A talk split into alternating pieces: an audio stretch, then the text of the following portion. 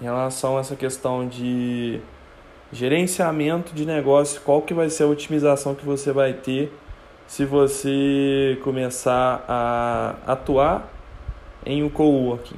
Você primeiro você vai ter um network muito mais forte, você vai ter um acesso muito mais próximo das pessoas que vão estar tipo nas ilhas é, ao seu redor, você vai ter é, contatos nos outros andares também que podem ter indicações, até mesmo algo a oferecer, enfim, é um, é um ganho muito grande.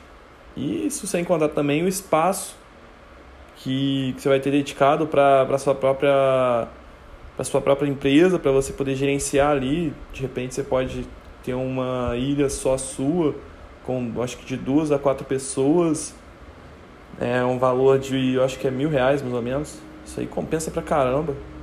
Você centralizar o, as operações do negócio, você ter uma tomada de decisão muito mais facilitada, porque não fica tipo mandando mensagenzinha no WhatsApp ou fazendo uma chamadinha rapidinha no Skype, no Zoom. Não, você está no tete a tete ali, no operacional.